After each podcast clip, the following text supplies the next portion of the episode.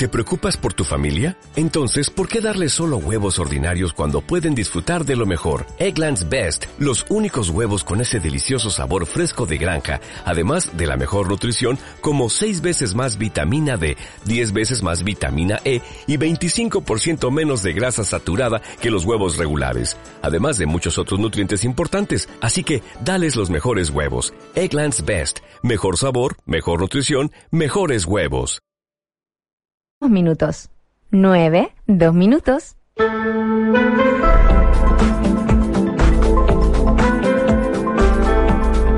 Cargado a la opinión. Cuatro miradas y un debate con temas y noticias que nos mueven a todos. El primer café con Cecilia Robaretti.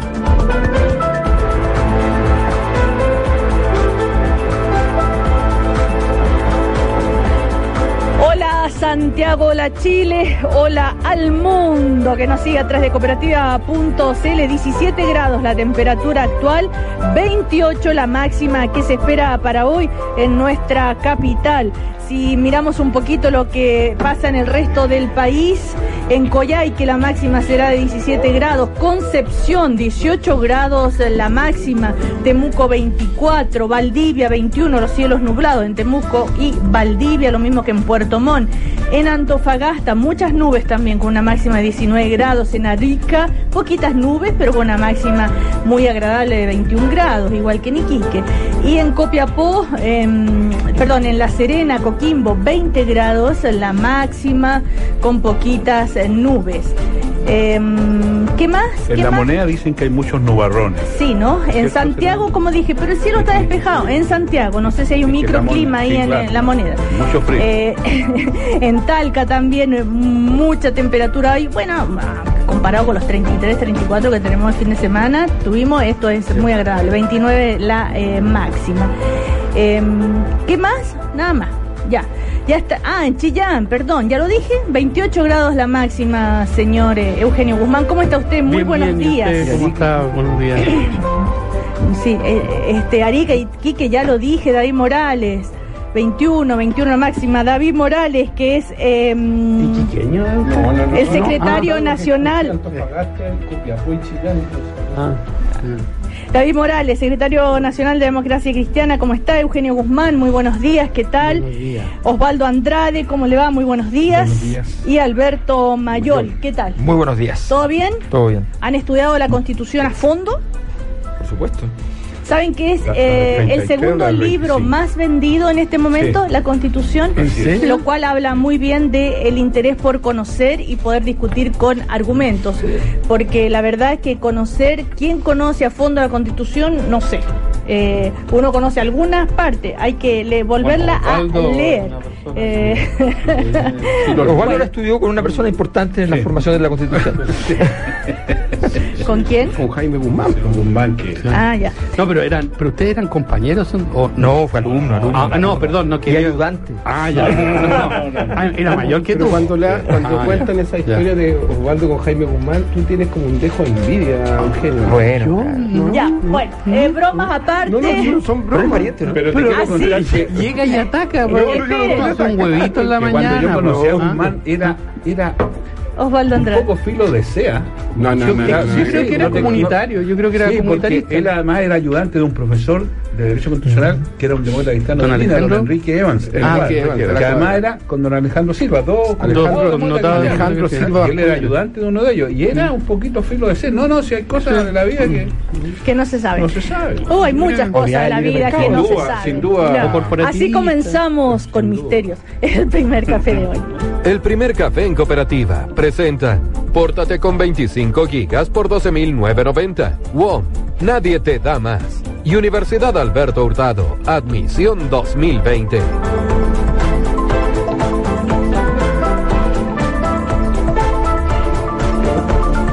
Bueno, casi, si no me equivoco, son 23 días ya desde que eh, Sí. comenzó el conflicto Sí. Eh, de, eh, que estamos viviendo en Chile, esta, este, le llaman estallido social, eh, revuelta, eh, revolución, Rebelión. rebelión, en fin, el asunto es que estamos viviendo un momento sin lugar a dudas eh, muy importante dentro de la historia. Eh, antes de comenzar en los temas más específicos, ¿cómo analizan ustedes? Recordemos que el presidente de la República ha dado varias entrevistas. ¿ah?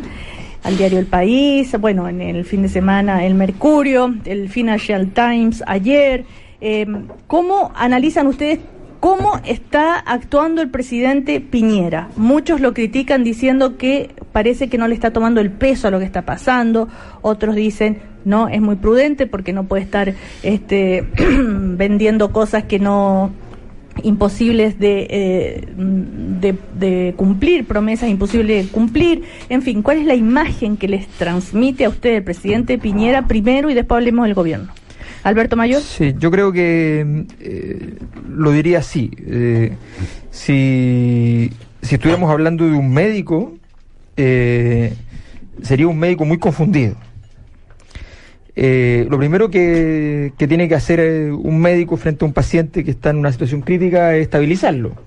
Y para eso las heridas más graves y más relevantes, que son el fundamento de sus lesiones, deben ser, eh, debe procurar ali- aliviarlas lo, lo mejor posible. Eh, el presidente no ha hecho eso. El presidente está ocupando una herramienta incorrecta hoy día. Me explico.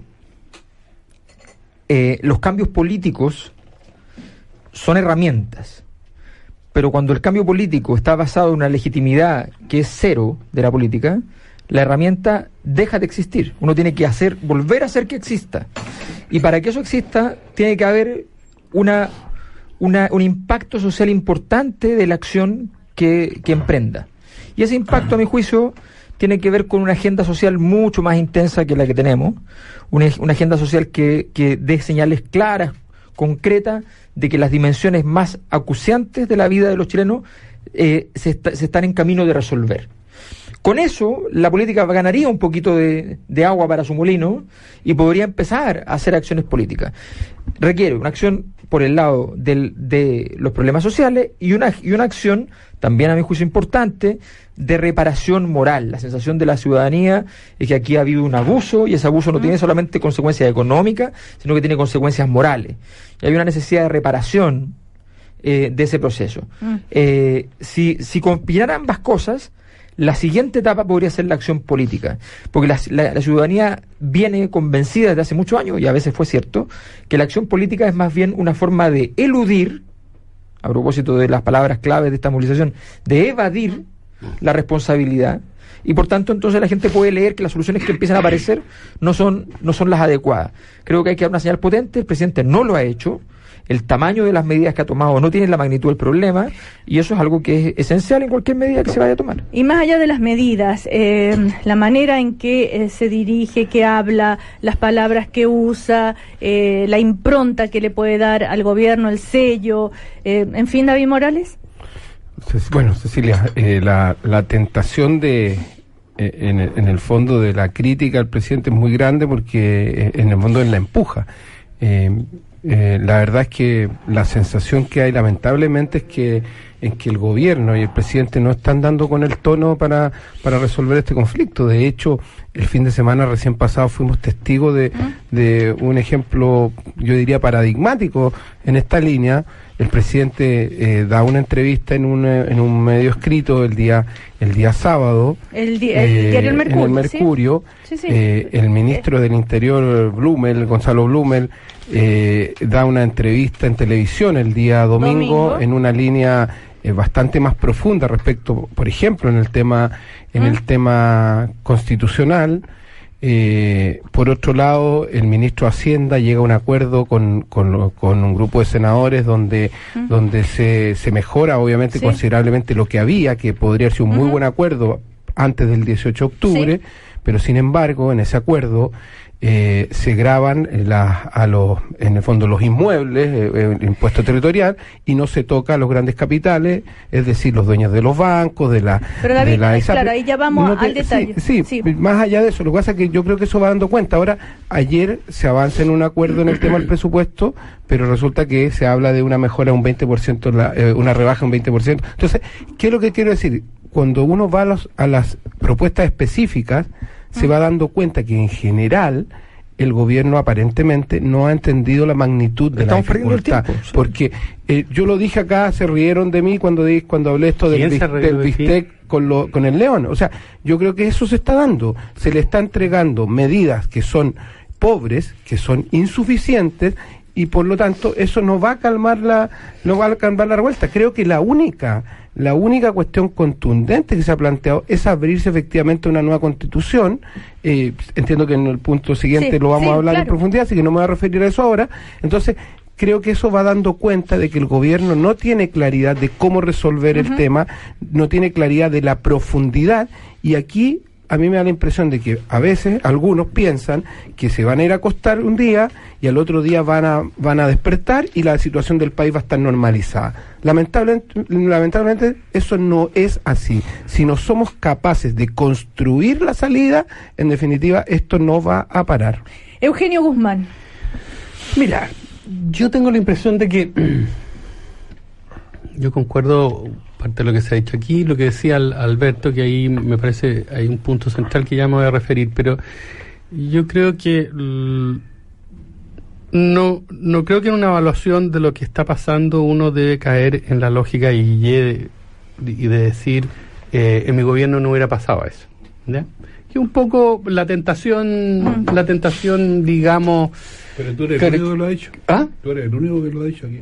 Lo- no, yo te digo lo guía. No, no, si yo no te estoy diciendo, pero, pero si tú no has dicho nada, así que ¿para qué te sallo? llama- Pero, pero Guille, claro. no, claro. por eso, Bueno, caer en la tentación, caer en Ah, la no, tentación, caer en la tentación. Correcto. Después Ya, nos preguntan metiendo- si- qué opinamos de, de, Guillermo. nosotros. Sí, ¿y usted qué opina de Guille? Pero ese del es otro problema. tema. No, pero no, pero es que como... como les Pero a ver, interesa. hablemos, hablemos de los, Eugenio, Yo- hablemos yo- de los yo temas estoy que muy realmente... contento de que en su oportunidad voté ojalá. por el otro candidato, no por Guille. Ah, Ya. Después Pero- voté por Guille porque había que votar por él. No, no Pero empecemos en la, en la, en la. No, no, en la cosa chica Pero- pero- política. no, pero- Estábamos pero- hablando pero- seriamente sobre la... Sobre, contestado No, no, no, me parece No muy bien que Eugenio, estábamos hablando seriamente sobre eh, lo que cómo el, el gobierno está actuando para poder salir de esta de esta Porque cuando yo pongo este, este, cuando pongo el ejemplo de Guille, porque es paradigmático de respecto de, de, de no entender qué es lo que está detrás, de, de lo, o, o no entender lo que está ocurriendo. Y déjame ir un poquito más atrás, hacer una reflexión un poquito más, no más compleja, sino que un poco más, más, más, más general. El mundo, eh, el mundo actual, un mundo sin utopías en el cual todo se transforma en puro presente. Lo que caracteriza a las utopías es que te hacen esa conexión entre pasado y futuro. ¿No es cierto? La utopía es, es algo por realizarse. Eh, la muerte o, o la disolución, al menos parcial o, o- o- o por un periodo al menos, de las utopías genera una especie de visión de puro presente, puro presentismo. Y en ese sentido, ya se genera mucha incertidumbre, ¿ya? Eh, la política se hace puro presente, las demandas sociales se hacen puro presente. Y desde ese punto de vista también, ¿no es cierto?, la política pierde, y ahí estoy con- con- de acuerdo con, con Alberto, en el sentido de que la política pierde espacio, pierde, pierde horizonte, hasta latitud incluso pierde, no, no sabe dónde está.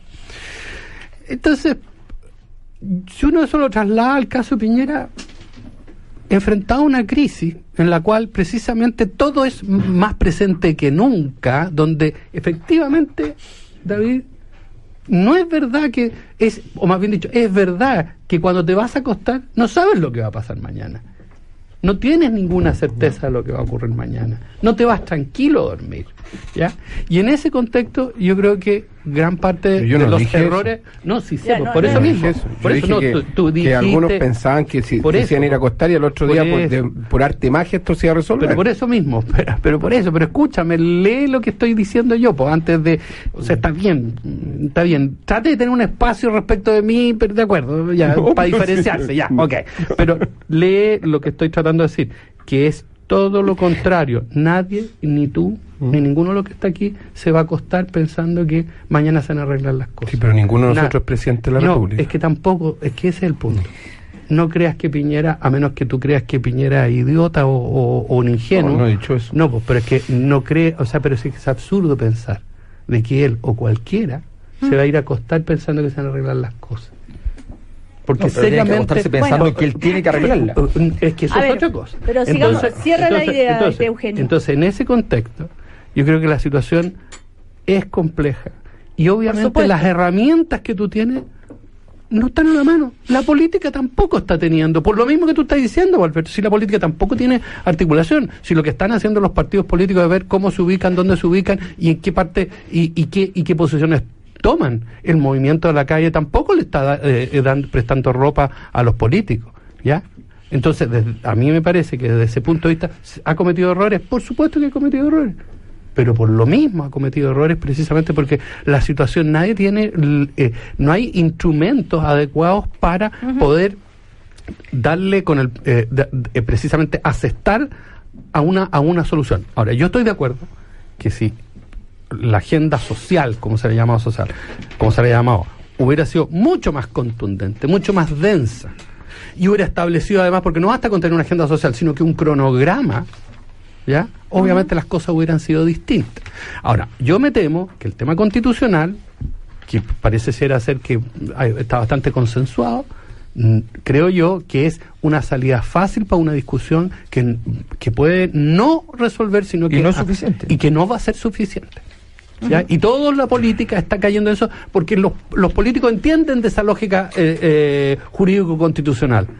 Pero lo que está en juego son otro tipo de cosas. A ver, eh, Osvaldo Andrade. Yo, yo creo que una buena forma de responder la consulta que usted nos hace, Cecilia, es decir, en este tres semanas o en este periodo, ¿en qué ha acertado el presidente? ¿Qué ha hecho bien? Que uno pudiera decir, mire, está bien, ha estado confuso, que eso, pero en esto por aquí anduvo más o menos. ¿ah? Y si uno empieza a pensar, la verdad que no encuentra. No encuentra en este periodo algún momento, alguna declaración, algún...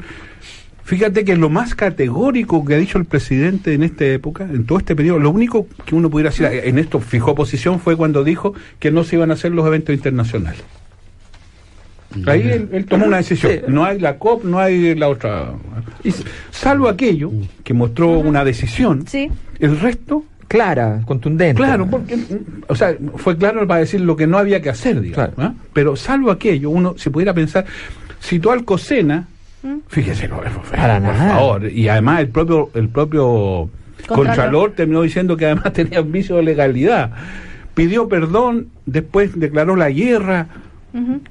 O sea, eh, ¿en qué ha acertado el presidente? Y yo creo que el presidente entonces tiene un problema y es que, eh, bueno, Alberto eh, cariñosamente dice que está confundido. Eh, está bien, mantengamos el afecto, mantengamos el cariño. ¿Qué diría sin Está afecto? confundido.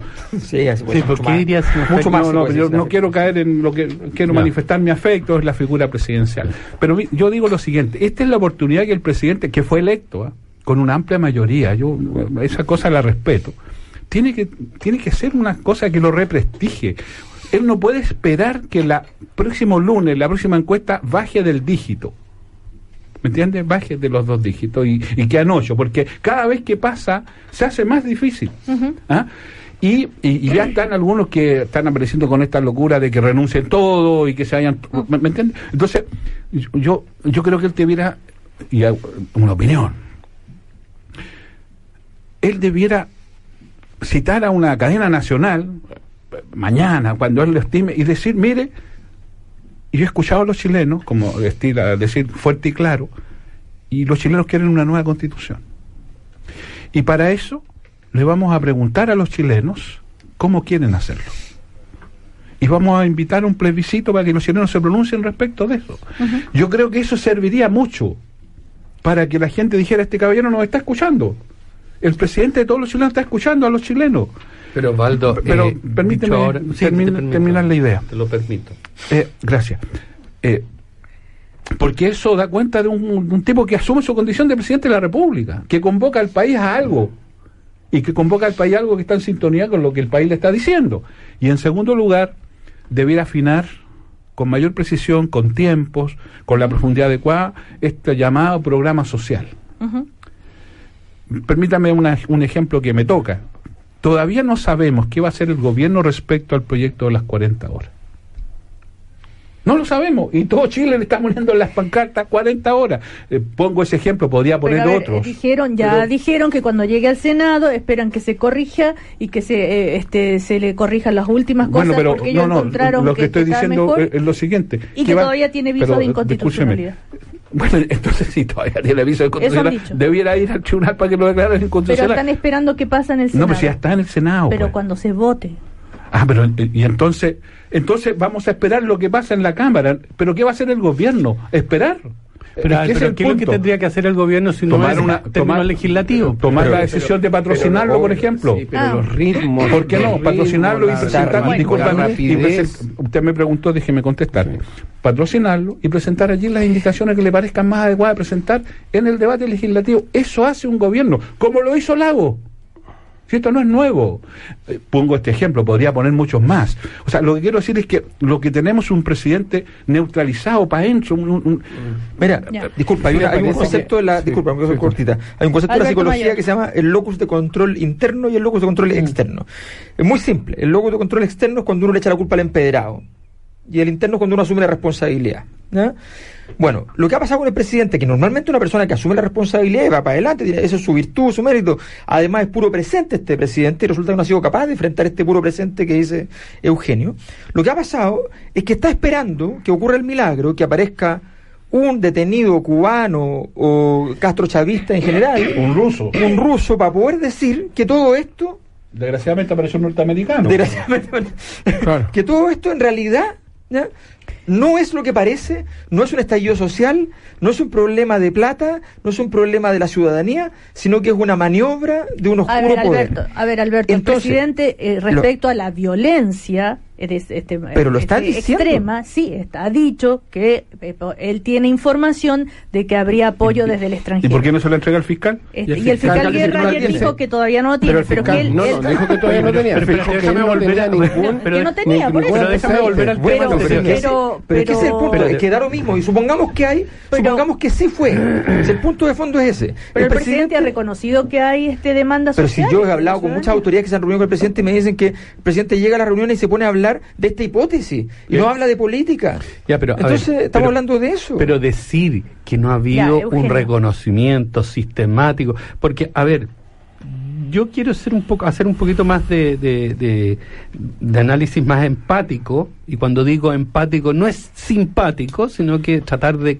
comprensivo ya de la situación, y yo creo que precisamente hoy han, han ido sucediendo una serie de, de situaciones y fenómenos en donde se ha ido perdiendo la, la- la- se perdió la agenda, el gobierno perdió su agenda, han i- ha ido cambiando, ha ido dando señales. Y, y desde otro punto de vista, ¿quién ima- imaginaba que hace 23 días nos íbamos a encontrar esta no, situación? nada, pero después de que ocurrió, Entonces yo me pregunto, opérate de yo- realidad. yo- y- pero es que ese es el Discúlpame, punto. hay algunos que hace muchos años que veníamos diciendo que los temas de la desigualdad y el abuso iban a terminar Ya. en un cierto colapso. Sí, social. claro, pero, pero ah, bueno, no, Años. si es por eso también Años. Osandón dice que él la Sí, predijo. pues, sí, no, pero él lo dijo Sí, después. ah, ah, lo dijo después. Que mucho- Bueno, ¿qué mucho importa que lo dijo Osvaldo antes o a después? Osvaldo, ¿no? Hablemos ya. de cómo salir es. de esto que este eh, nadie puede no negar que hay una situación... la la- Paradójicamente, la oposición, por su parte, se ha encontrado una línea. ¿Cuál? La oposición ha fijado una línea.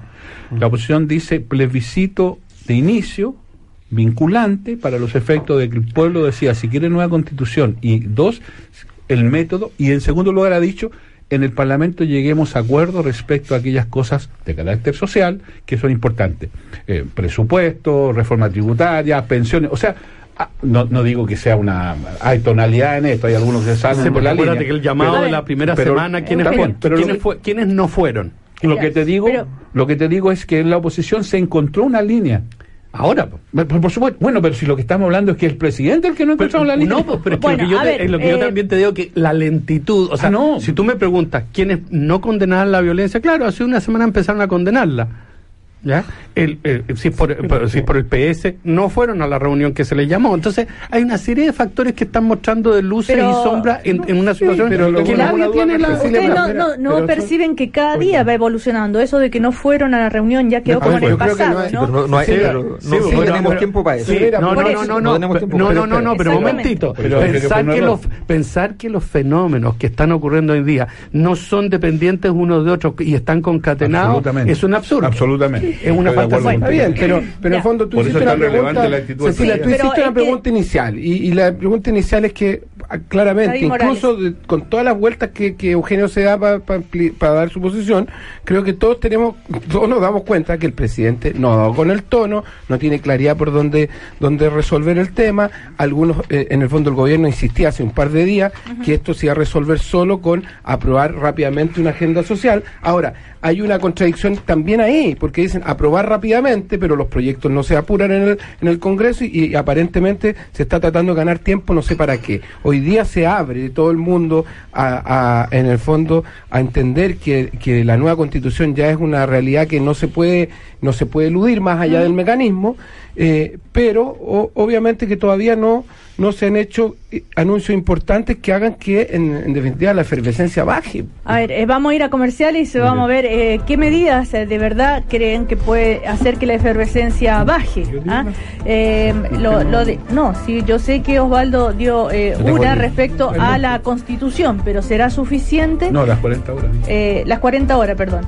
Eh, no, también dijo que dijera que, que este, La- se la anunciara un plebiscito. Claro, claro. Recordemos que la Comisión de Constitución ayer se aprobó plebiscito de entrada y de salida, pero al llegar a la sala va a tener problemas, como comentábamos antes de entrar al café, por los altos quórum que se necesitan para que sea aprobado. De todas maneras, ha habido cambios en el propio gobierno respecto a la modalidad, ha habido vari- este, variables, parece que la propia coalición de gobierno le dijo, presidente, acá hay que abrirse a un, a un cambio y en 48 horas se eh, cambió la postura. Vamos a ver que eh, cada partido cómo se ha manifestado respecto a cuál camino seguir para el cambio de la constitución. Vamos a comerciales. Universidad Alberto Hurtado, admisión 2020, te invita a conocer las eh, tesis stories. Un alumno, una tesis, un minuto. Conócelas en www.uahurtado.cl.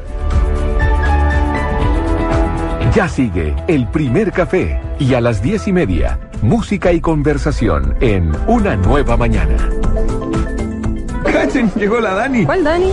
La legítima, la heredera del trono de Tinder, protectora del like, reina de los stories, la que hace arder las redes sociales, madre de los influencers y rompedora de cadenas de WhatsApp. El poder para conquistar tus redes sociales es tuyo. Pórtate a WOM con 25 gigas por 12.990 y paga menos llevando dos planes o más por 10.990 cada uno. No estás solo. WOM, nadie te da más. Bases y condiciones en WOM.cl. Deudas y más deudas. Llamados de cobranza lo tienen descompuesto y no sabe qué hacer. Tranquilo, existe la solución. Staff Defensa, donde su causa es la nuestra. Profesionales especialistas en diferentes materias como protección a deudores, ley de quiebra personas, empresas y tercerías serán atendidas con el compromiso que necesita. Visítenos en www.staffdefensa.cl y agende su primera visita gratis. Somos Staff Defensa, a un clic de la tranquilidad total. Ya María Luisa, te toca la A. ¿Lista? Ya, sí, lista. A. Sistema de purificación de aire que elimina todo elemento patógeno dentro de tu auto en 20 minutos. Airlife. ¡Impresionante!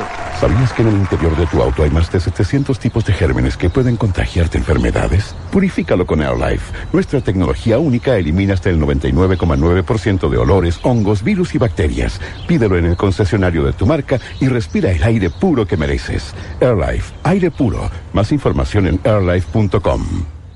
No hay segundas oportunidades para un mal corredor. ¿Quieres vender tu casa en tiempo récord? Por tan solo un monto único de 1.490.000 pesos, vende con nosotros de particular a particular. Contamos con un sistema de tasación online visado. Para mayor información, entra ya a nuestra web isbast.com, isbast.com o comunícate al 600 656-0250 y un experto te atenderá. Recuerda, con East Bast, compras y vendes en tiempo récord.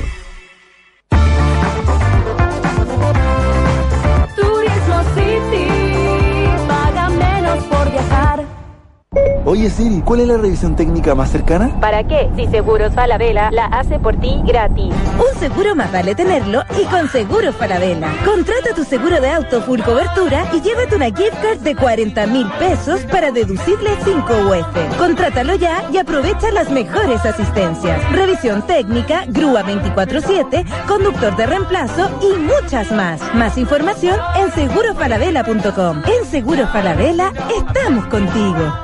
Javier, Javier, Javier, Javier. Dígame, jefe, dígame, jefe, dígame, jefe. Mañana comenzamos a exportar nuestros productos reciclados. Productos reciclados. Productos reciclados. Productos reciclados. Excelente, excelente, excelente. Dale a tu negocio el espacio que merece. Prefiere la gama de vehículos comerciales Renault con volumen de carga desde 3,3 metros cúbicos hasta 12,5 metros cúbicos y capacidad de carga desde 750 kilos hasta 1350 kilos para que tengas más espacio. Infórmate más en Renault.cl. 18 grados. 18 grados en Santiago. Cooperativa. 9, 32 minutos. 9, 32 minutos. Hasta las diez y media, en Cooperativa, el primer café.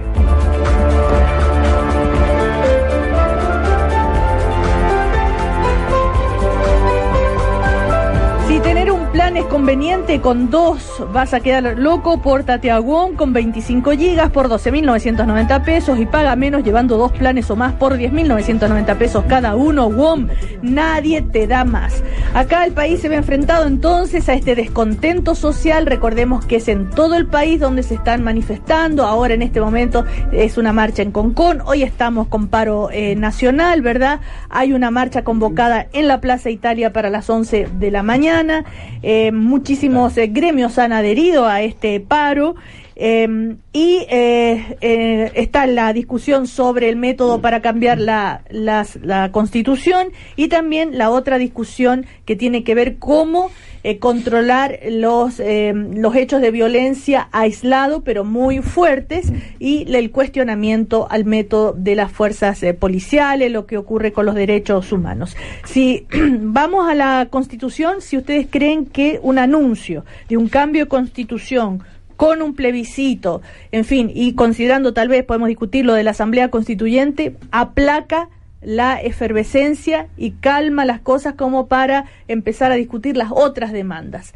¿Cuánta expectativa se hacen ustedes este, ante ese anuncio y cómo eh, impactaría en el descontento eh, social? Yo creo que Alberto no, Mayor. no hay que confundir lo que a uno le parece que está bien con lo que es la solución. Es un primer principio. A mí me parece muy importante el avance en un cambio constitucional. No obstante, tenemos que entender que este estallido se produce fundamentalmente por una cosa que se llama la mano en el bolsillo. Eh, y que tiene que ver con que los hogares no estaban llegando estructuralmente a fin de mes y tiene que ver con las deudas y tiene que ver con aquello. Por tanto, mientras no hayan soluciones de agenda, como se ha llamado, agenda social, eh, estructurales respecto a ese tipo de temáticas, eh, la, todo lo que se haga por el lado político va a ser visto mal. No va a lograr vertebrar completamente ¿Tú, una tú no respuesta. observas como la principal demanda en este momento en las marchas y en las eh, de- este, manifestaciones Pero es que la- sociales el- una nueva Es que hay que constitución? leer, hay que leer dos cosas distintas. La manifestación del estallido social y la manifestación de la la marcha es la versión política del estallido, pero no es equivalente. No es equivalente, no son los mismos actores ni ni son los mismos fenómenos. Aquí el- la, la- marcha viene a darle un, un contenido, efectivamente, pero ese contenido tiene que ver con clases sociales que son diferentes a las que estallaron a través de la quema del metro y a través de eh, el saqueo, sí. ya tiene que ver con, por- con problemáticas sociales que son distintas, con una visión política mucho más integrada al, al- al mundo político, con, con, con mayor, con, con menor anomia, para decirlo en simple, o sea, para decirlo más complicado quizás.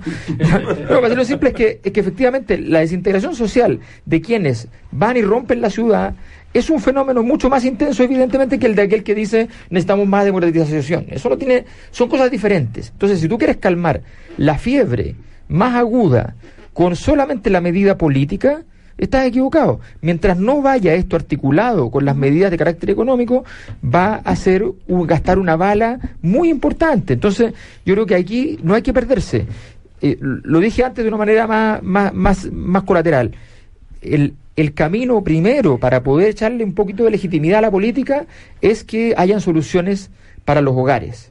Sí, eso es lo que estaba también planteando. Y, y ese problema, ya, y ese problema hay que resolverlo. ¿Se puede hacer con, este, al mismo tiempo Sí, entonces todo? pero tiene que ser un ¿cierto? Ya. cañonazo, tiene que ser una cosa que la gente diga al día siguiente diga, ah, ese es el problema. mira, Bueno, hablemos entonces con de las millones de demandas. dólares no, no da. A ver, hablemos entonces eh, dos, millo- dos mil millones de dólares que son los que se eh, recaudarían con este acuerdo de la reforma tributaria, Además- además que, no existe- da y lo han que dicho existe, todos, ¿no? Cecilia, y vuelvo a insistir. Pero algo es algo, ¿o ¿no? Existe la Sí, pero sensación. no, no es el momento para algo, es algo. No. Ya. Además existe Eugenio la Guzmán. sensación de que esta, eh, eh, o sea, que toda la, toda la demanda Mm. que hay, llamémosle social, política, lo que fuera, solamente colapsa y cuando uso el término colapsa, que se concentra por, as- eh, por- por- analógicamente solo en el concepto de cambio constitucional. Efectivamente podría gen- generar ese, ese, esa suerte de, de descompresión pero en el fondo acá hay un tema más de fon- ma- ma- más, complejo que tiene que ver con demandas sociales más efectivas yo estoy de acuerdo. Pero y, entonces tengamos cuidado en no creer que hay, que hay una bala de plata que se llama cambio constitucional lo cual ya existe acuerdo no quiero entrar en la polémica Sí, de sí, de- ya no, está. ya pero sino que en, en enredarse en eso y por lo tanto descuidar el otro problema que estoy completamente de acuerdo. Pero con y el un- gobierno con yo una creo que muy rápidamente ha dejado de lado esa agenda social. Con una Sí, prevención, exacto. Eugenio. Sí. Yo, yo estoy de acuerdo con lo que ustedes dicen, pero. Una. Una prevención. Pero que eso no signifique que también la demanda más política haya que dejarla de lado. No, o sea, esto o va en conjunto Exacto, es que o, eso o- es. o se desmorona por algún lado, ¿te fijas? Y, y yo estoy de acuerdo que de pronto el énfasis estuvo solo en la agenda social y ocurre que la ciudadanía dijo, no, también nos interesa esto otro. Exacto. Y ahora que la centralidad está en esto otro y todos están hablando de eso, cuidado, no lo vayamos a dejar de lado. Eh, eh, eh, lo que yo le pido al gobierno, a, a propósito de los afectos y el cariño que hay que tratarlo en el Sí, momento de la confusión. Sí. ¿ah? Eh, eh, es que precisamente no abandone esa, esa lógica.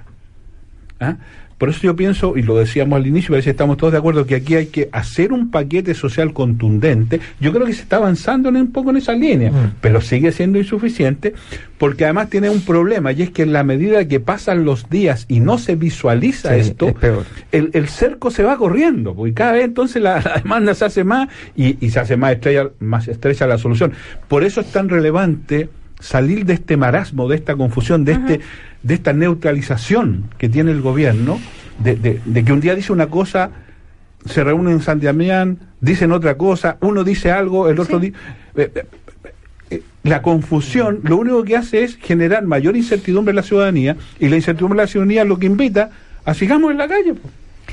Bueno, así hablamos de esto, eh, de la, de la nueva constitución. Rápidamente, eh, comentar que ayer el Consejo Nacional de la Democracia Cristiana emitió una declaración en la que sostuvo la necesidad urgente, inexcusable de que el país cuente con una nueva constitución, en fin, y que debe emanar de la participación activa, legítima y vinculante de la ciudadanía. ciudadanía. Creemos que el mecanismo más adecuado es una asamblea constituyente, institucional y democrática.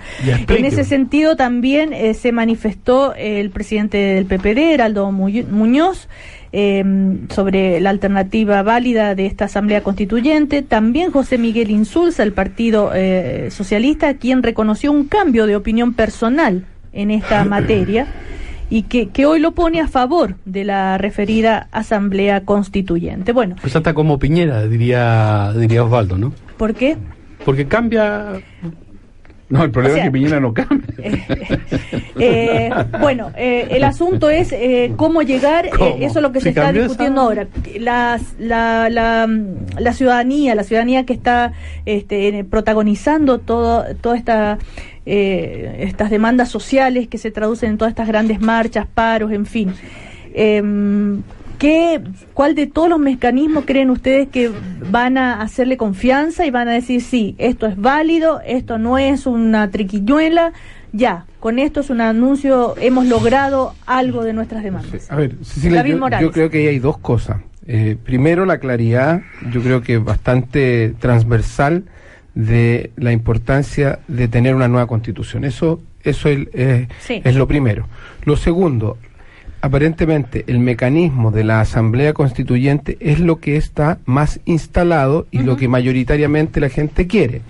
Ahora, esto topa con una cuestión que es una realidad y ayer, más allá de este encuentro en San Damián, donde el ministro del Interior sale hablando, antes de ayer, el domingo, eh, topa también con una realidad que son los altos quórum que establece la, la propia Constitución. Y la UDI ya lo ha dicho que ellos no están dispuestos para ciertos para ciertos mecanismos. Entonces, obviamente que frente a todo el estallido, frente a toda la demanda, frente a, a- eh, en, el, en el fondo a- al, al grito de la, de, la, de la ciudadanía, de decir, oye, queremos una nueva constitución, tenemos un riesgo de que nuevamente se vean a los políticos, y yo estoy dentro de esos políticos también, no me estoy saliendo de, de- de ese barco, eh, nos veamos como en una, eh, en una especie de transaca, de, de negociación para poder resolver el tema, pero lamentablemente por la realidad institucional del país es lo que va, va a llegar a ser. O sea, nosotros como... ¿Una transaca como- hay que hacer? no, es- en el fondo, ¿qué es lo que pasa? Eso es lo que va a ver la gente, eso es lo que estoy diciendo. Ojo, y eso es una cuestión que puede estar muy castigada, ¿Cómo evitarlo? que los que, que en el fondo, los que han tenido la llave del candado constitucional, no hoy día, sino que durante 30 o 40 años, entiendan que esa llave tienen que usarla para abrir ese candado. ¿Quién? O sea, me refiero fundamentalmente a la UDI, porque Renovación Nacional ya se, ya se abrió. Entonces, ¿qué es lo que ocurre? Yo tengo la impresión de que solo declarar que te- queremos una nueva constitución no basta.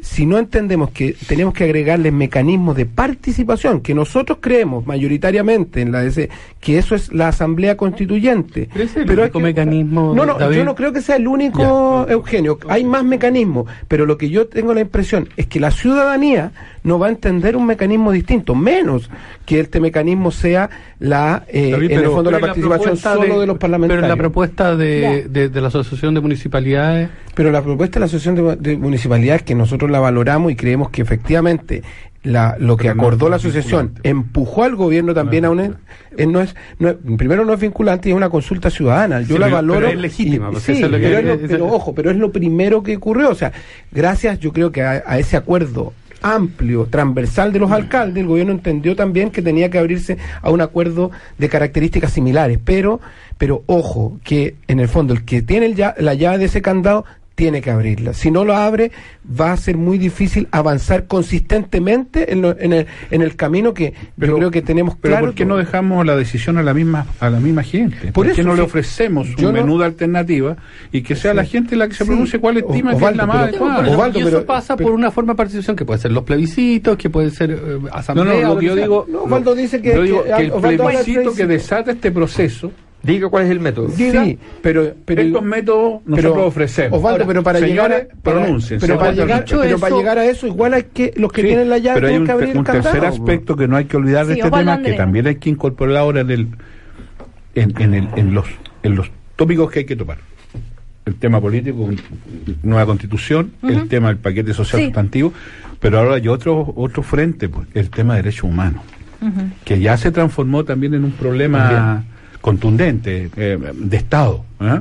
Hoy, hoy día el, el- el gobierno está sometido a un escrutinio, el Estado de Chile está teniendo que rendir cuenta en órganos internacionales, tenemos la visita, hay, no voy a aquí repetirlo el dramatismo de los 200 personas, bueno, pareciera ser que algo que nosotros entendíamos que la sociedad chilena estaba resuelto, que era una cultura de respeto a los derechos humanos ya instalada, eh, está en discusión, lo quiero plantear así. Y en consecuencia, en este aspecto, también tiene que haber alguna iniciativa, en el sentido de que efectivamente se generen las responsabilidades jurisdiccionales y políticas al respecto.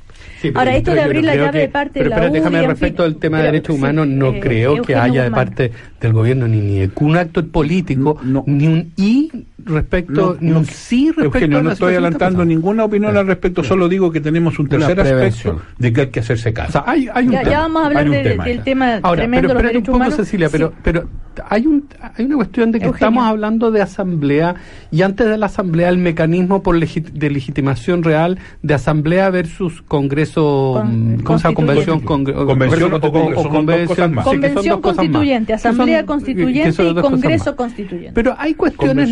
De las propuestas de Bachelet. acuérdate. Sí, por eso mismo... que- Una de- y el gobierno de quiere congreso Ya, ya. constituyente. Ahora, pero hay una cuestión de que no está aclarada y que en algún momento tiene que aclararse luego, que tiene que ver, bueno, ¿quiénes son los miembros de esa asamblea?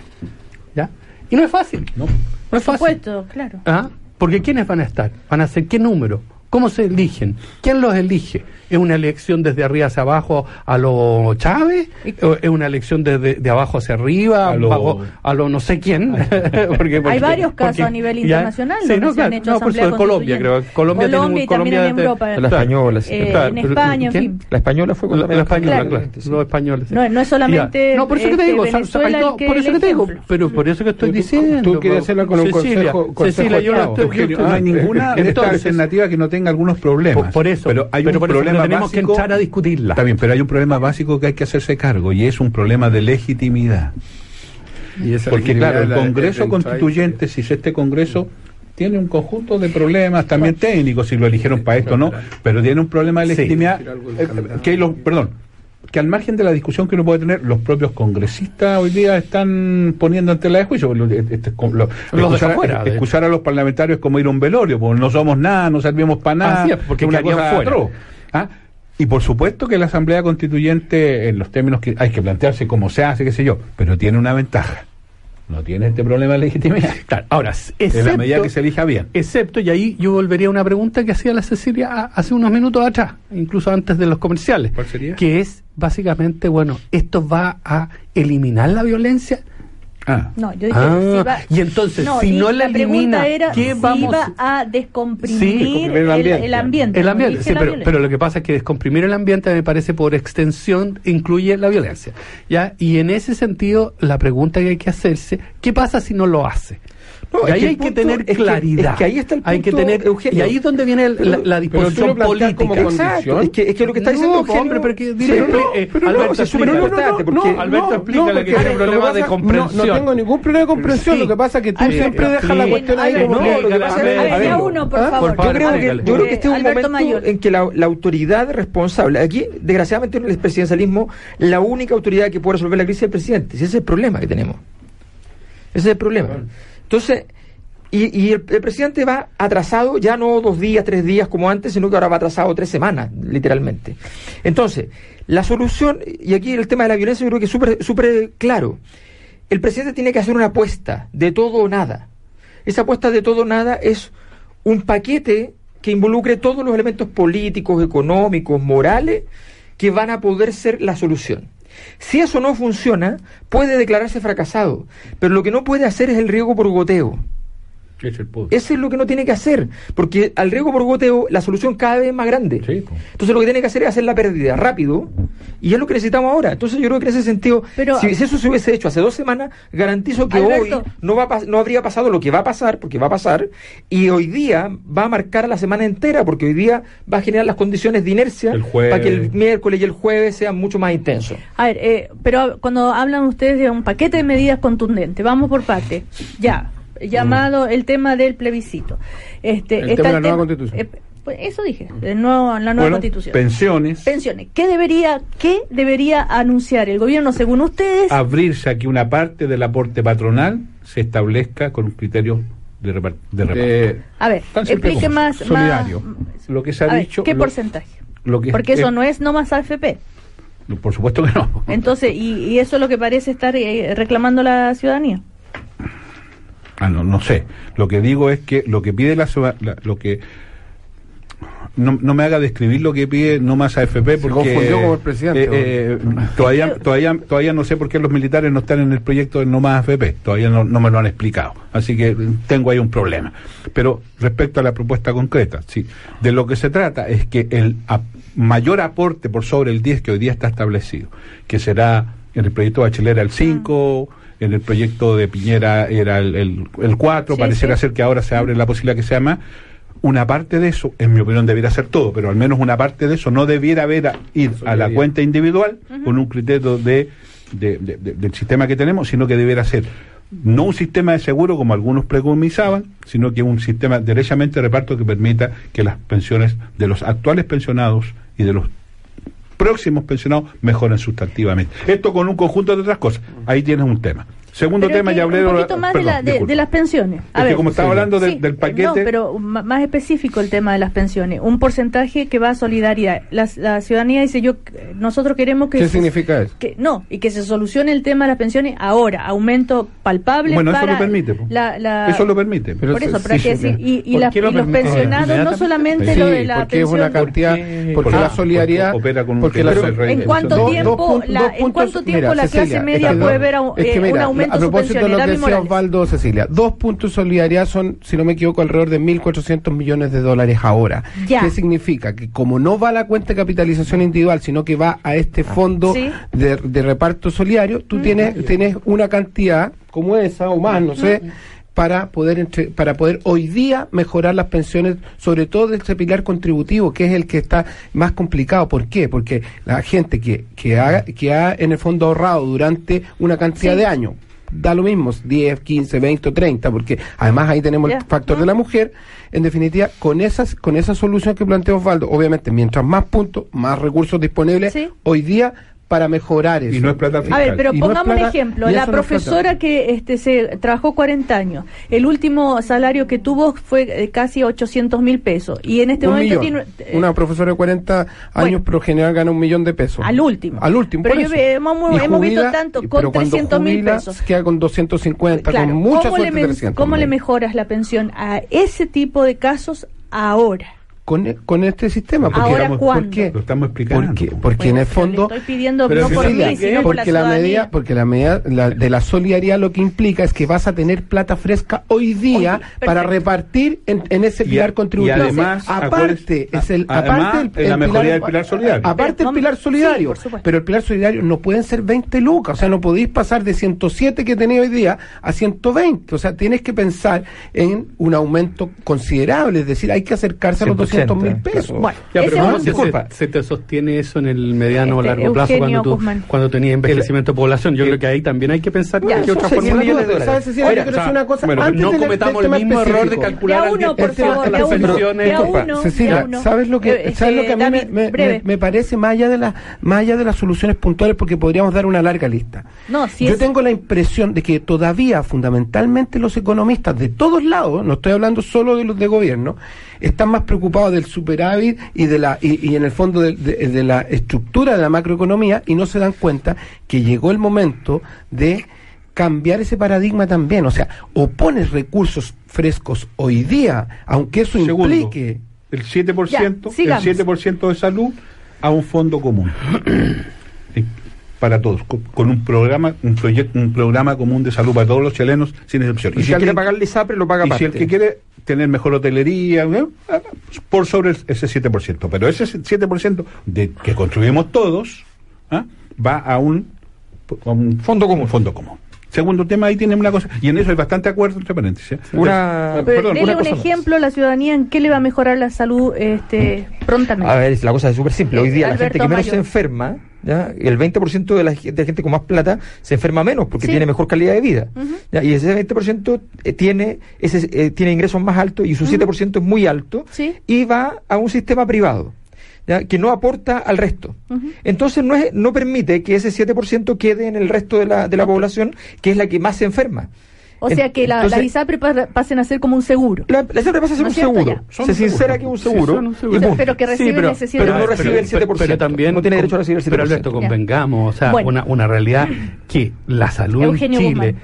es cierto, tiene muchas deficiencias, es cierto, tiene muchas ineficiencias, es cierto, no cumple con muchos estándares de, de calidad, Pero sin lugar a duda la salud chilena no, está en el nivel sí, de, bien, si de eso un era país de, tercera cadena. está bien, tercer tema, Tercer para tercer descomprimir, tema. Osvaldo Cambiar las, las tablas de mortalidad en materia de cálculo de la pensión. Eso ya lo hablamos al- eh, eh, hace tiempo. Pero, pero como querés Ah, sistematizar, sí, ya, porque pero- querés anotar un programa. Hay Pero me puede permitir un, un pequeño punto. Me, puede permitir un pequeño punto, que por eso favor. mejora la pensión, ¿por qué? Porque si hoy día el cálculo de la pensión se, eh, se hiciera efectivamente sobre la base de la expectativa real, evidentemente eso puede significar un cambio bien interesante en la pensión de los que hoy día pensionados, ¿ah? no no estoy hablando del futuro, y, respecto a los que viven más, porque esto tiene un problema de progresividad, pero los que viven más, como bien decía Alberto, son los que tienen mejor salud, y los que tienen mejor salud son los que tienen mejores condiciones de vida, bueno, respecto a eso puede ser a través de un seguro, ¿ves? O sea, si hay muchas cosas que se pueden Entonces, hacer. ingreso, ingreso, Pero mira, hay una cosa que es, que es muy ingreso importante. mínimo. Pero hay una cosa que es muy importante que, no estamos, no- que de hecho no estaba en agenda. ¿Dónde, en qué lugar de la sociedad estalló esto? En los jóvenes de 15 años que sienten que no tienen oportunidades en el sistema educacional de aquí en más. Y en un conjunto de jóvenes mayores que ellos que están dentro de una categoría que ocupa el 25% de la población juvenil, que son los ni estudian ni trabajan. Son 528 mil personas. Bueno, tenemos un problema ahí grande, grande. Esas personas sienten que están fuera de la sociedad y algunos de ellos sí están fuera de la sociedad. Y esas personas sienten que no están las condiciones para que las oportunidades que le están llegando a algunos de sus compañeros de colegio que tuvieron dos décimas más de nota, que pueden entrar a la universidad con gratuidad, ellos no pueden. ¿Qué hacemos allí?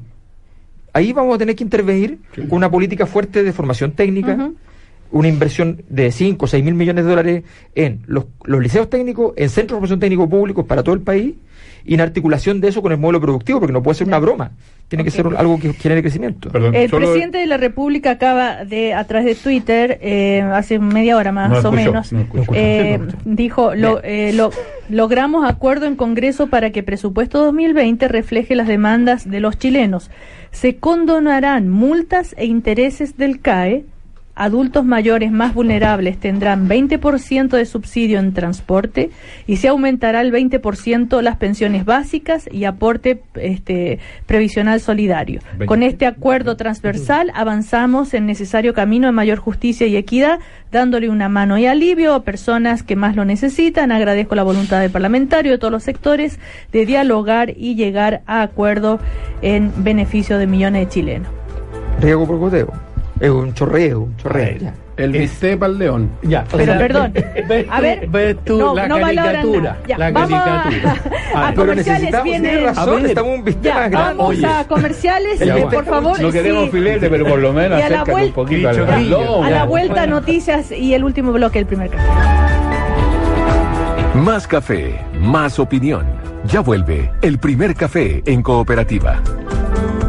Universidad Alberto Hurtado presenta Tesis Stories. Siete de nuestros estudiantes te cuentan en un minuto sus tesis de título. Me interesaron las mujeres privadas de libertad, cómo es su reinserción, cómo es el camino de vuelta. En un solo año, 225 mil niños habían ingresado al Sename. Primero y segundo básico son los niveles que más me gustan. Es cuando están más abiertos al mundo. De eso se trata aprender. Tesis Stories. Un estudiante, una tesis, un minuto. Conócelas todas en uahurtado.cl. Bienvenidos a pensar. Universidad Alberto Hurtado. Admisión 2020. ¡Cachen! Llegó la Dani. ¿Cuál, Dani? La legítima, la heredera del trono de Tinder, protectora del like, reina de los stories, la que hace arder las redes sociales, madre de los influencers y rompedora de cadenas de WhatsApp. El poder para conquistar tus redes sociales es tuyo. Pórtate a WOM con 25 gigas por 12.990 y paga menos llevando dos planes o más por 10.990 cada uno. No estás solo. WOM, nadie te da más. Bases y condiciones en WOM.cl. Cada lunes a las 9 de la noche, Creciendo Juntos. Un espacio para seguir aprendiendo de nuestros niños y niñas. Acompañar y compartir cada etapa. Creciendo Juntos. Invita Ministerio de Desarrollo Social y Familia. Gobierno de Chile. ¿Y Luchito, cómo estuvo el viaje? 180 mil kilómetros me mandé casi al hilo. Seis días arriba el camión. Hizo calor, hizo frío, hizo calor, hizo frío. Y no es de soberbia, pero el camino no era fácil. Pero bueno, estamos como nuevos. ¿Como nuevo? Ya. Sí, pues como nuevo. Si el New Cascaya Mecánico viene con dos años de mantención incluida, un precio de venta nunca antes visto, compadre. Es como si los kilómetros no contaran. Como New, ¿ah? Como nuevo. Válido para New Cascadia Mecánico. Dos años de mantención, esos 180 mil kilómetros, lo primero que ocurra. Operaciones carreteras según pauta de 60 mil kilómetros. Solo hasta el 30 de noviembre.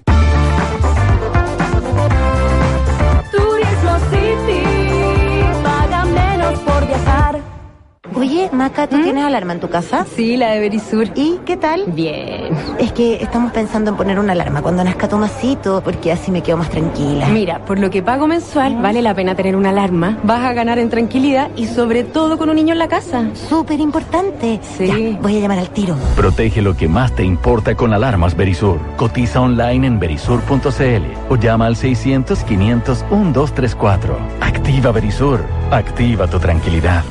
Cooperativa. 10 de la mañana. Neumáticos Westlake, el cambio inteligente. ¿Qué pasa por tu cabeza cuando eliges neumáticos? ¿Neumáticos?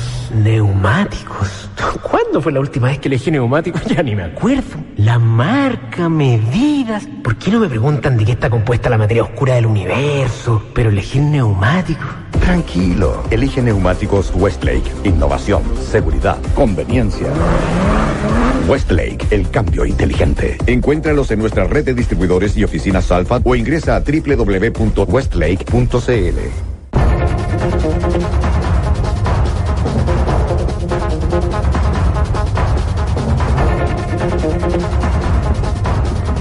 Noticias ahora en eh, Cooperativa. Rodrigo Vergara nos cuenta lo que está pasando en estos minutos. Rodrigo, ¿cómo estás? Buen día. Buen día, Cecilia. Hay 12 grados de temperatura en Santiago, 28 será la máxima y hay eh, intenso movimiento en las calles desde temprano, con una jornada marcada por algunas barricadas, eh, no solo aquí en la capital, en diversos puntos, sino también en eh, regiones. Hay jornada de huelga general, así lo han convocado algunos gremios, miembros de la mesa de unidad social, marchas que están circulando ya por algunos puntos en Concón, por ejemplo, los trabajadores de la ENAP, eso en la región de Valparaíso, acá en Santiago, algunos marchan por el barrio Yungay rumbo a la Plaza Italia, hará lo mismo más ratito una eh, columna de trabajadores de la salud desde el ministerio, ahí en calle Maquiver en el centro, también rumbo a la Plaza Baquedano, donde se supone que habrá una concentración y posterior marcha por la Alameda hasta los héroes después de las once y media de la mañana. Vamos a la moneda, Paola Guillón. ¿Cómo está Rodrigo? Claro, se nota el paro nacional, también los alrededores de la moneda, los ministerios, hay música, carteles, hay muy pocos vehículos en las calles precisamente por esta jornada de paralización nacional. Al interior del gobierno es poco lo que se ha confirmado, no hay actividades oficiales hasta este minuto. Lo que sí se señaló eh, desde la moneda es que el presidente Sebastián Piñera sostuvo una conversación en el día de ayer telefónica con la expresidenta Michelle Bachelet y se reunió, y no hay detalles de dónde se produjo esto ni de cuánto duró, con los expresidentes Ricardo Lagos Escobar y Eduardo Frei Rustagle. La conversación, obviamente, la crisis que se ha, mm, ha tenido lugar en el país ya por más de 24, 25 días, pero como señalo, es lo único que se ha confirmado hasta el momento y no hay detalles de el contenido de la reunión, del lugar en el que esta se produjo y de cuánto duró esta reunión con los expresidentes de la República para abordar el estallido social de nuestro país. Cita de Piñera que se confirma por parte de la moneda con Frey, con Lagos y un telefonazo con Michelle Bachelet. Exactamente, una conversación telefónica con la alta comisionada para los derechos humanos en su calidad de expresidente. Recordemos que eh, parte de la oficina de Bachelet en Ginebra está también observando la situación de los derechos humanos en Chile por estos días. Paola, muchas gracias.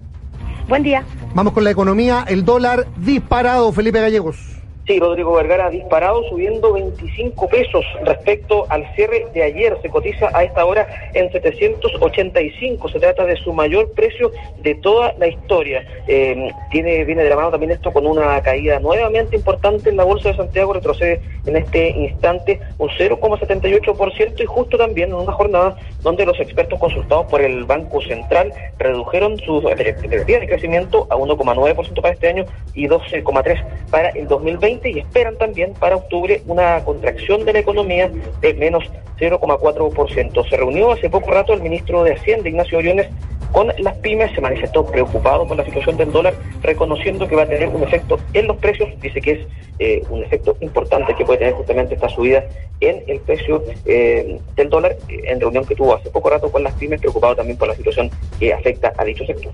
El ministro de Hacienda que cerrara en la última jornada un acuerdo por el presupuesto 2020 que incluye, por ejemplo, una rebaja en el valor del transporte público para adultos mayores de los sectores más, más vulnerables. Felipe, muchas gracias. Buenos días. Vamos al Congreso. Jorge Espinosa Cuellar.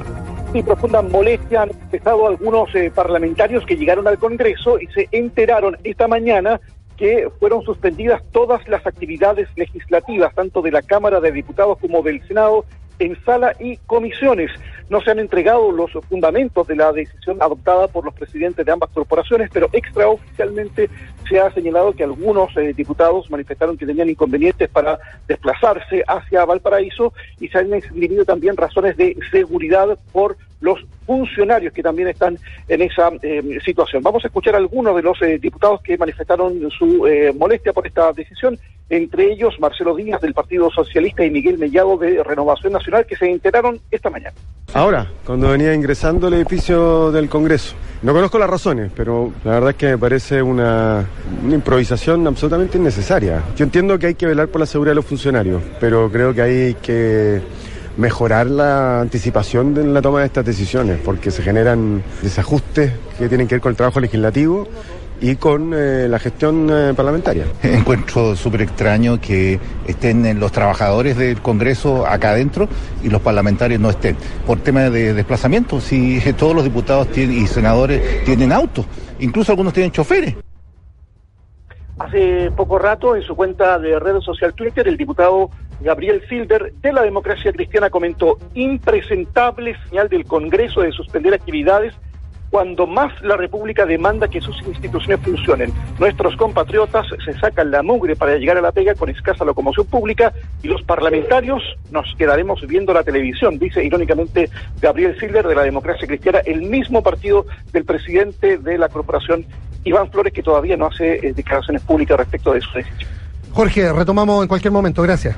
Muy bien. Eso en Valparaíso, donde hay jornada de paro también. Recordemos que hubo eh, barricadas temprano en Concón, en el camino Las Palmas, en la zona del Olivar, ahí en Viña.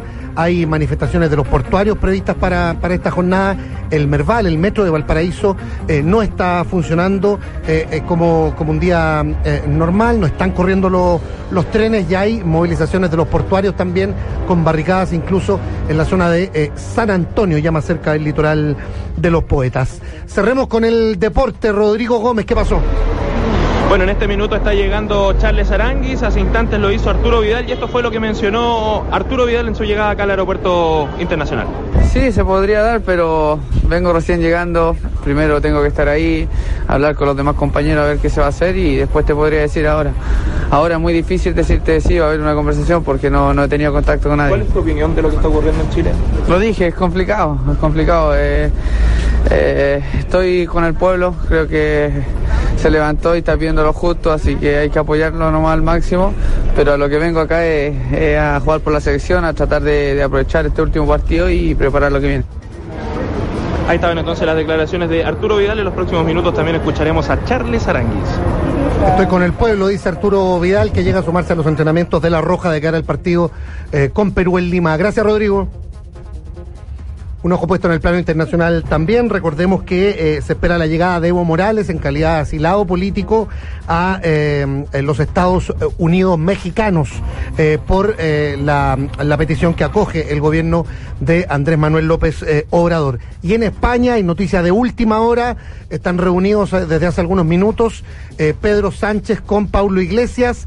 Todo indica, dice la prensa en Madrid, que hay un preacuerdo para formar gobierno en la península entre el PSOE y Podemos. Haríamos, ¿eh? Gracias, eh, Rodrigo Vergara. En cualquier momento, más eh, noticias en cooperativa. Noticias que se marcan en cooperativa.cl y alairelibre.cl.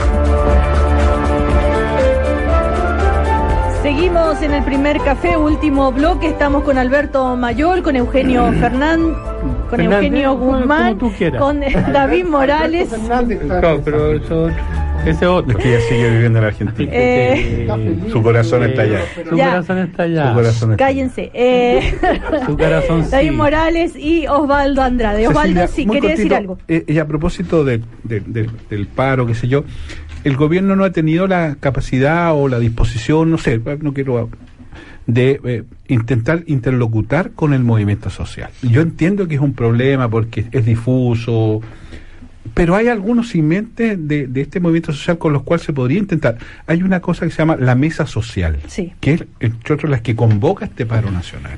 Son ciento y tantas organizaciones las convocantes. Yo no, probablemente si uno va revisando el a uno podrá tener observaciones respecto a su representación. Está bien, pero, pero finalmente es algo que existe. Yo creo que sería una buena idea, fíjate, que el gobierno, no, no el presidente, pero el gobierno intentara establecer una interlocución ahí, porque es- esas cosas siempre ayudan. Y, Ya, pero, pero- y pero, bueno, Osvaldo, tú comprenderás, y ahí, ahí hay cosas que me sorprenden, porque tú dices interlocutar con algún con, con- con esto que tú llamas mesa social. Eh, existe. Ya. Hoy en día, todo, gran parte de, esos, de, de- de esas organizaciones tienen una dimensión partidaria, política. Entonces, cuando se supone que tú hablas con el mundo político, de alguna manera ese mundo político tendría que tener alguna representación en esas instituciones. es ¿ya? que no lo supongas. po. Ah, ya, pues que entonces está, bueno, entonces agre- ese es otro ingrediente que tenemos en este momento, el grado de fragmentación Pero- que enfrentamos. Entonces, bien, ya, tú era un interlocu- dato. si hay una interlocución con esos sectores, llegas a algún tipo de acuerdo, si no está coordinado con el mundo político, esa cuestión no tiene ninguna Bueno, validez. pero, pero lo peor que puedes Pero hacer que tú no- pero es no a priori, pero no estás conversando. lo que no puedes hacer tú es a priori decir esto no tiene sentido porque va al fracaso. Inténtalo. Si cuando uno está en situaciones de crisis, Eugenio, tiene que articular un conjunto de iniciativas. Eh, eh, a lo mejor no. a ver, Ah, pero tú crees que, las eso- críticas- pero tú una crees de que las esos críticas- actores quieren establecer un vínculo de, Bueno, de- pero de para- diálogo? ¿Y qué mejor manera de preguntarle a ellos? ¿Por qué no? Uno de los problemas que tuvo este gobierno es que confundió, metió en el mismo saco el vandalismo con el con la protesta social. Yo creo que cometió un error ah, en su discurso, en su disposición. Dejémoslo ahí, fue un error. Bueno, la forma de aislar, a ver, en gobiernos anteriores, lo que hacían cuando habían paros de esta naturaleza, se conversaba con los convocantes y ellos aislaban a los violentistas. No digo que sea necesariamente la situación que se va a producir hoy día. Lo que digo es que hay una experiencia al respecto. Entonces yo Sí, digo... pero habían líderes relativamente claros, Bueno, los por- pingüinos los por hubo eso te y en diciendo, bueno, no. por eso te estoy diciendo, hoy día estoy de acuerdo contigo, es más nebuloso esto. Pero si hay un simiente de representación, ¿ah? que tiene formalidad, que son organizaciones que existen. O sea, discúlpame, la NEF existe. No, no, no es una antelequia, no es algo que hay que armar ahora. Eh, la CUT existe. Tú me podrás decir, sí, pero es que la representatividad. Bueno, está bien, yo no, quiero entrar en esa pero- discusión. Te fijas, lo que quiero decir es que. el vínculo Perdona que lo diga. Organizaciones ciudadanas no son, no las perciben, son a, está bien, a pero- la NEF, la CUT. Pe- Pero lo peor es, lo peor es, es negarse a, esto- es como la guitarra, como, como- esto, tantos problemas para conseguirme la guitarra que mejor no la pido. ¿Te das cuenta? O sea, lo peor que puede hacer Claro. uno es, es- es- es no, es- es derrotarse a priori. Y yo creo que valdría la pena. o sea, Ahora, ningún recién Sí. se escuchaban las noticias, ¿no de es cierto? con Es- este gobierno. esta Bien. reunión que confirma la moneda, esta eh, conversación entre el presidente Piñera y los expresidentes este, Eduardo Frei Ruiz Tagle y Ricardo Lago Escobar y el llamado a la expre- en su calidad de expresidenta Michelle Bachelet. ¿Cómo eh, eh, evalúan e- ese gesto del presidente? Cri, cri, cri. Es que sabes lo que pasa que- ver, perdona que lo ligue con lo que estaba diciendo hace un rato atrás, pero si conjuntamente con esta conversación, que a mí me parece positiva, hablar con la experiencia de expresidente, que pueden dar una opinión en ese sentido, si conjuntamente se, con- se abre la conversación a otros actores, yo creo que adquiere una dimensión de legitimidad mayor. La dificultad está que si solo nos quedamos en eso, ¿qué va a decir la gente? Ah, no ve, hablan siempre los Se- mismos encuentran entre los y mismos, nosotros no ¿no? nos consideran. Entonces, por eso digo, estas cosas dependen mucho cómo se hagan. Como bien que- Alberto en un programa anterior, la política está llena de ritualidades. Sí, pero a mí me, me- me sorprende ver, que se han eh, ido eh, haciendo llamados de manera sistemática, algunos han resultado y otros no han resultado, y efectivamente hasta el momento, bueno. Pero hay que Sí, cruzar eh, el le río. a ver, Tú dices, Mario, Sí. Desbordes está diciendo, está ahora mismo diciendo está Mario? diciendo que no descarta una asamblea Mayor. constituyente. No, sí, ya lo dijo ayer. sí. Por eso, entonces, no le tiene miedo. entonces, bueno, pero, pero si el, punto es, si el punto, a mí, no, y no es por la asamblea constituyente, no, estoy- no estoy hablando de eso, lo que estoy diciendo básicamente es que cada uno de los líderes de cada una de las posiciones tiene que atreverse a cruzar el río y tener una osadía mayor de la habitual. Y esto vale también para la mesa social. Si la mesa social llega y la CUT habla solo del mundo del trabajo, entonces no sirve. No sirve. Lo que necesitan es hablar de muchas cosas y de plantear todas las temáticas que no están representadas necesariamente en forma de, de representantes en ese lugar. Eh, eh, Emmanuel Macron, cuando tuvo el problema del chaleco amarillo, en su momento dijo, ya, ¿saben que yo necesito hablar con alguien y esto no tiene dueño, pero no importa? Que se co- logren configurar como se pueda representantes de los chalecos amarillos. Y lograron construir siete representantes de los chalecos amarillos. Y se tomaron medidas relevantes en, en, en- en tamaño. Eh, de 10 mil millones de dólares pa- para ciertas cosas, o sea, y que tenían que ver con las mismas demandas que están apareciendo acá, que tenían que ver con el costo de la vida, que tenían que ver con democratización política, o sea, eh, todo eso. Entonces, y que tenían que ver como horizonte último que se descartó por parte de los manifestantes, la renuncia del presidente, o sea, era el mismo cóctel y lo administró. Entonces, yo digo, simplemente, todos los líderes que están involucrados en esto, todos tienen la misma responsabilidad, solo que el presidente la tiene 100 veces porque tiene el poder para poder solucionar el problema. Y todos tienen un problema de prestigio. Y esta es una oportunidad para represtigiarse. Si eso también Claro, es cierto. claro. Pero, yo no- pero eso se hace con cosas, no se hace con decires. Bueno, el tema de derechos humanos es otro tema también eh, que ha puesto al gobierno en una situación bien eh, difícil. Eh, recordemos que la Comisión Interamericana de Derechos Humanos en su sesión del ayer el lunes en Quito eh, se, se refirieron, conversaron sobre este tema. Eh, escuchemos uno de los de las expresiones que fueron muy criticadas, que fue la del eh, asesor del Ministerio del Interior eh, de, de Chile, Mijail Bonito, quien Que no aseguró fueron bonitas las palabras eh, Claramente. que eh, aseguró que las fuerzas del orden no utilizan balines de acero, pese a las denuncias que se ha hecho por parte del Instituto Nacional de Derechos Humanos, y también el, eh, la locución de la defensora de la niñez, Patricia Muñoz, que dijo que lo que el Estado ha dicho no es la verdad, los balines de goma se usan. eh, no en hechos violentos, pero sino eh, como represión y que causan también mucho eh, daño a los menores. Escuchemos.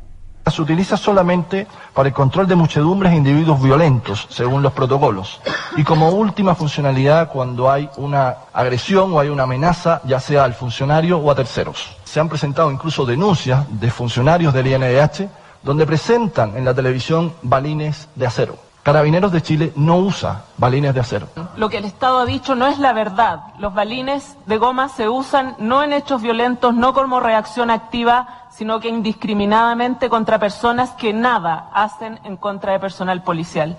Menos me parece razonable que el Estado de Chile pretenda hablar de los daños materiales sin haber hecho una reflexión respecto de los derechos humanos de todas las víctimas Bueno, son algunos pasajes de lo que se conversó ayer, ¿no es cierto?, en esta, eh, en esta comisión en Quito. Eh, a ver, una reflexión al respecto. Recordemos la cantidad de personas, de jóvenes con eh, daños este, en los ojos. Incluso hay un caso emblemático Este es un tema de joven delicado, ¿eh? muy delicado. Mire, eh, Cecil- y eh, que incluso en el, Lo- este, lo- en el Nueva York, en puedo- el New York Times salió esto, esto es mutilación. en ¿Usted se fin. imagina si ver, después Osvaldo de estos Andrade. anuncios, después de todo lo que se ha hablado de esto, después de los anuncios, de en teoría del cambio de protocolo, que me parece una cosa bastante cosmética, se produjera otro hecho de esta naturaleza? O sea, si en los próximos días, a propósito de las manifestaciones, hubiese otro, otro joven con trauma ocular, como lo que ha sucedido, se tiene que ir el hombre que, que está respaldando esto. Pues. Es así de grave. Por eso la, la, la, la presentación que hace el gobierno en el organismo internacional está profundamente equivocada, porque centraliza su intervención en los daños materiales.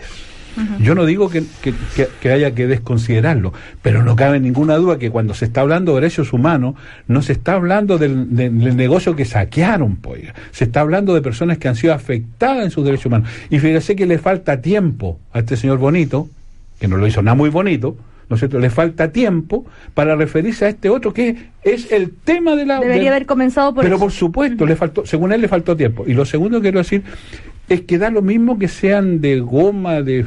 Si el problema es que el daño que está ocurriendo está ocurriendo. Si, si pudieran no ser de nada, pero pero pero el daño le ocurre, pues. Por la manera en que se disparan, que no es, eh, no, no se respetan los protocolos, todo parece indicar. A ver, si me permiten un segundo, vamos hasta el Congreso, porque Jorge Espinosa Cuellar está allí con el presidente de la Cámara de Diputados a propósito de esta suspensión de las actividades hoy en el Congreso, incluso en sala, en comisiones, en todo. Jorge, te escuchamos. Buen día. Sí, ¿qué tal, Cecilia? Muy buenos días. Primero te comento eh, que hace poco rato en Twitter el senador Jaime Quintana, presidente del Senado, informó que eh, la sesión del Senado fue suspendida por razones de seguridad y desplazamientos tras recibir solicitud de dos de nuestras asociaciones de funcionarios. Previendo esto, ayer tuvimos sesión de sala extraordinaria y mañana tendremos doble sesión. La actividad legislativa no se retrasará, dice Jaime Quintana, dice que de alguna forma se previó esto, pero eh, sus colegas eh, en el Senado se quejan de que la suspensión eh, fue eh, adoptada, fue decidida esta misma mañana. Eh, nos está esperando aquí está el presidente de la Cámara de Diputados, Iván Flores, que ha tenido la gentileza de recibirnos. Presidente, le saludamos, ¿cómo está? Muy buenos días. ¿Por qué usted decidió suspender la sesión legislativa de hoy? Bueno, muy buen día, Jorge. Mira, hemos estado desde ayer tarde en comunicación con todos los comités, por lo tanto nadie puede sentirse sorprendido de lo que estábamos tratando de monitorear. Eh, hay que tener en consideración que eh, hay una convocatoria a paro nacional. Y el paro nacional, independientemente de lo que pueda ocurrir con las carreteras o con las vías, en fin, también comprende el transporte público. La gran mayoría de nuestros funcionarios se mueve por transporte público. Anoche muy tarde informé a los jefes de comité que estábamos monitoreando la situación y que en la mañana de hoy, entre 8 y ocho y media, tomaríamos una decisión. Yo empecé mucho antes de las 7 de la mañana hacer consultas respecto del estado de las carreteras, del estado del, del tránsito en la ciudad. eh, y en fin, hay información al respecto. Lo que debo decir en primer lugar que esta es una decisión que toma la mayoría de la mesa. Nadie puede decir que la mesa no estaba informada, por cuanto lo conversé ayer. Y lo dijo hace dos- poco rato la diputada Loreto Carvajal. Sí, está bien, cada uno dice lo que quiera, digamos. Pero ayer hablé con los dos vicepresidentes ayer tarde, le informé que la decisión la íbamos a tomar hoy día en la mañana, eh, y, y- de hecho el vicepresidente Out eh, eh, acompañó la decisión.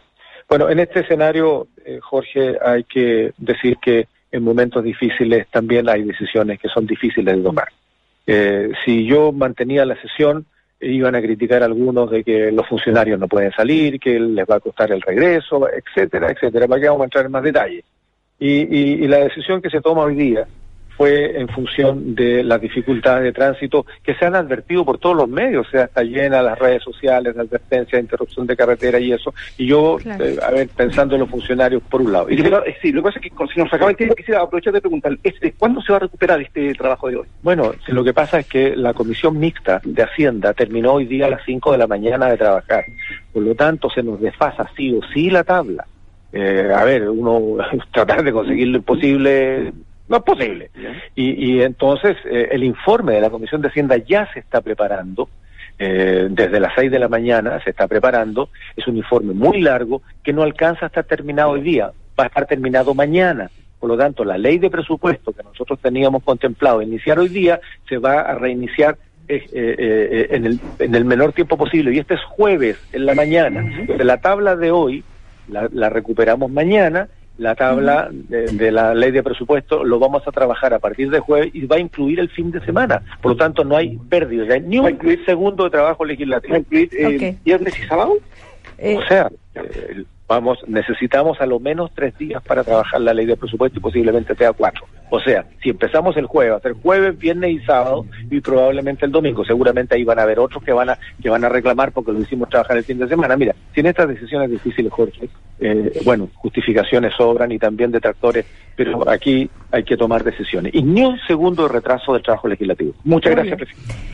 Ahí está, Gracias, escucharon, Jorge. este, Silvia.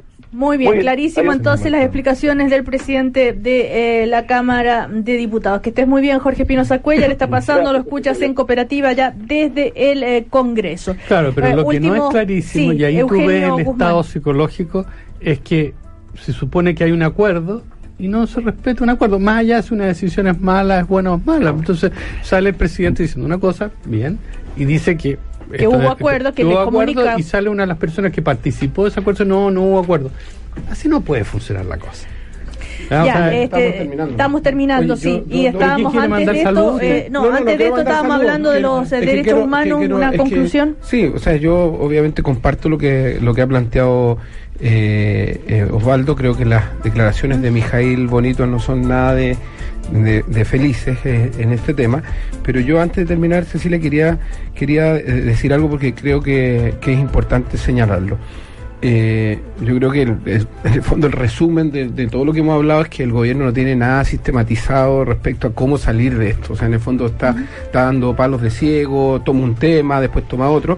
Pero, pero yo tengo una preocupación eh, mayor aún y que tiene que ver con los economistas que transversalmente siguen hablando del equilibrio fiscal, siguen hablando de responsabilidad eh, cuando hoy día es el momento de recurrir a todos los recursos que se tienen, los bonos soberanos, eh, endeudamiento, es decir, esta es una crisis de verdad. Siempre nos dijeron los economistas que esos recursos estaban guardados para momentos de crisis. ¿Qué crisis mayor que esta como para utilizar esos fondos? O sea, si los economistas siguen insistiendo en que hay que avanzar un poco porque hay que ser responsable y no entienden la magnitud y a partir de eso se toman las decisiones políticas. O sea, yo tengo la impresión de que la salida política está clara a través del tema de la nueva constitución y de la Asamblea Constituyente. David, pero una cosa, la agenda Hay social... algo que no tienes que olvidar. En el tema, perdón. Osvaldo, Disculpa que te interrumpa. Pues como estamos- es que en el tema de derechos humanos hay algo que es muy relevante. La derecha en Chile ha intentado sistemáticamente, a través de su discurso, reconocer que hubieron violaciones, qué sé yo. Hoy día la derecha gobierna Chile y se están violando derechos humanos. Entonces, todo lo- el problema de fondo, ¿sabes cuál es? Es que en la conducta concreta de un gobierno de derecha, todo el discurso anterior se, Se cae, deshace. Se cae. Y eso es lo grave. Yo eso lo comparto. Bueno, cerramos- Ah, déjame decir- una cosa. comparto los tres. este, Eh, eh, Eugenio en Guzmán, retórica última intervención, por en favor. términos retóricos siempre es bueno inventar un fantasma y darle como caja. Yo creo que no hay ningún economista hoy en día, o, o la mayoría de los economistas están de acuerdo que hoy día el tema es de la política. ¿ya? Y lo han dicho desde el ministro de Hacienda hasta muchos economistas de A manera ver, transversal. pero por lo David, segundo, lo segundo, Por mira Osvaldo, por favor, o sea, una cosa es que haya un... in- Porque tú estás diciendo, mire, el gobierno intencionalmente está teniendo una política sistemática de violación de los derechos humanos. No es eso. Y todos lo sabemos. Ya hay razones que tienen que ver con los protocolos o la forma como se ha usado la fuerza o las medidas que se han tomado. Pero de allí a decir que hay un, un- un apoyo, una manifestación del uso de la violencia para eh, eh, precisamente para violar los derechos humanos, es verdad. Eugenio, si hay otro joven en los próximos días Eso con es problema ocular, cosa. Te ruego que vuelvas a decir lo mismo. Pero es que eso es otra Está bien, cosa. está eh, está bien. porque igual en esa circunstancia, porque una cosa es decir, la amenaza que, que, que el riesgo que significa eso y otra cosa es que haya un, un- que haya precisamente la intención de hacerlo, que son muy distintos. Yo creo que hay que Bueno, evaluar basta. los hechos, Cecilia, en Ya. derecho humano, en la actitud de los economistas y en las respuestas políticas que el gobierno tiene, tiene que dar. O sea, tú puedes tener el mejor discurso en materia de derechos humanos, pero hay hechos concretos de violaciones que están ahí instalados y lo que dice Osvaldo es real. Y en materia de economía, si tú tomas las medidas que se están planteando, son medidas que están buscando siempre el equilibrio fiscal y no, No, estamos no, no. yendo un No, paso no, más allá. Bueno, la condonación del- No. de los Ya, pa- intereses del termina- CAE se nos es casi un termina- insulto. No, o sea, no. Se nos a- terminó o el hablamos de tiempo. la condonación del CAE o, o en el fondo no hay Bueno, no a hay ver, pues. actitud Por vamos a llegar en algún momento a un Eh, vacío político y ahí, bueno, quizás Eugenio la situación Guzmán, va a ser eh, distinta. David Ya Morales, tenemos un vacío político. Vamos a tener, Osvaldo eh, Andrade, vamos a Muchas gracias. en esa- Alberto tener Mayor, que les vaya muy bien. Hasta la próxima. El primer café en cooperativa. Presentaron. Pórtate con 25 gigas por 12.990. WOM. Nadie te da más. Universidad Alberto Hurtado. Admisión 2020. Cooperativa. Todas las noticias, todos los días, todo el día. En Cooperativa, tecnología, innovación y tendencias. Con Mauricio Bustamante. Facebook usó los datos de los usuarios de su plataforma como moneda de cambio con sus socios, un movimiento que la compañía trató de mostrar como parte de sus acciones de protección a la privacidad. El medio estadounidense NBC ha informado de las prácticas de Facebook con los datos